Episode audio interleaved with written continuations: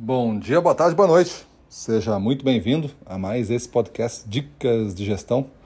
Eu sou Gustavo Campos, instrutor-chefe do Ressignificando Vendas.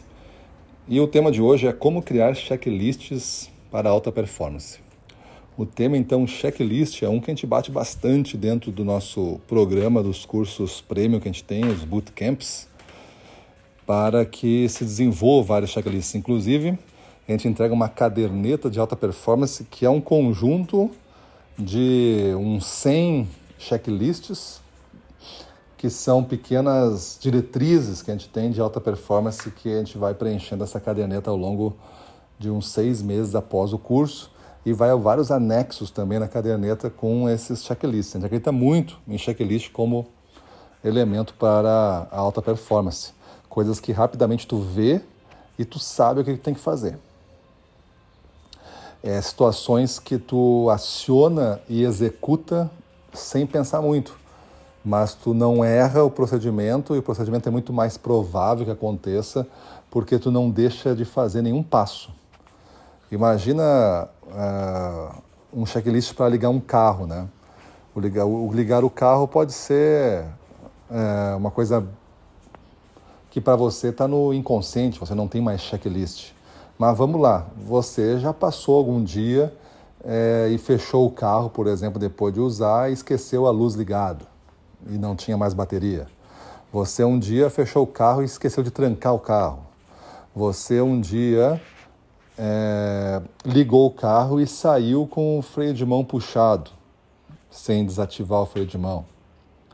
Então, essas situações todas, né, um dia você ligou o pisca-alerta e deixou ele ligado, ligou a, seta e deixou a seta ligada por um bom tempo depois. Então, quanto mais esses problemas que não são fatais, né, não são fatais, mas imagina isso num outro nível, né, num avião agora, onde um problema desse pode ser fatal. Um problema desse pode ocasionar algum distúrbio no avião que, junto com outras coisas que são imprevisíveis, pode gerar um acidente grave. Então, lá no, nos aviões eles usam checklist. O cara já pode ter decolado é, seis mil vezes já um avião, mas ele vai partir o avião só depois de passar o checklist junto com o copiloto. Então, os checklists para alta performance, eles abreviam eles abreviam o alcance e a manutenção, ou seja, facilitam que você fique em alta performance. Por quê? Porque um checklist bem construído, ele aumenta a probabilidade de você alcançar aquele resultado. Então, se você pega um checklist de alguém que já está em alta performance, ou seja, já decolou um avião com é, tamanha perícia, tem um checklist a, apropriado. Se você tiver alguma experiência em aviação e seguir aquele checklist, você tem muita chance de fazer o avião decolar também. Mesma coisa vendas. Se você tiver alguma experiência em vendas, quanto mais até melhor, e pegar um checklist de um super vendedor, você vai conseguir performar muito mais alto e se manter lá. Então, o uso do checklist é uma grande arma. Você pode ter checklist para apresentar produtos novos, checklist para recuperar clientes, checklist para vender um outro item no mix, checklist para cobrar um cliente que está em dívida com você, está devedor por alguma razão, checklist para vender um serviço checklist para apresentar sua empresa para um novo cliente, uma prospecção. Então, tudo isso você pode criar checklists, que são instruções que você segue em determinada ordem, que ao seguir em determinada ordem, o impacto que gera é estimado. Dentro das ciências humanas, que é a questão de vendas, não é uma ciência exata, né? Existe muito do, do vendedor no jogo, né? Então é uma ciência que dá para dizer que ela é uma, uma ciência mais humana, é, onde a técnica faz parte, mas não é alguma coisa que eu possa dizer que um mais um é igual a dois.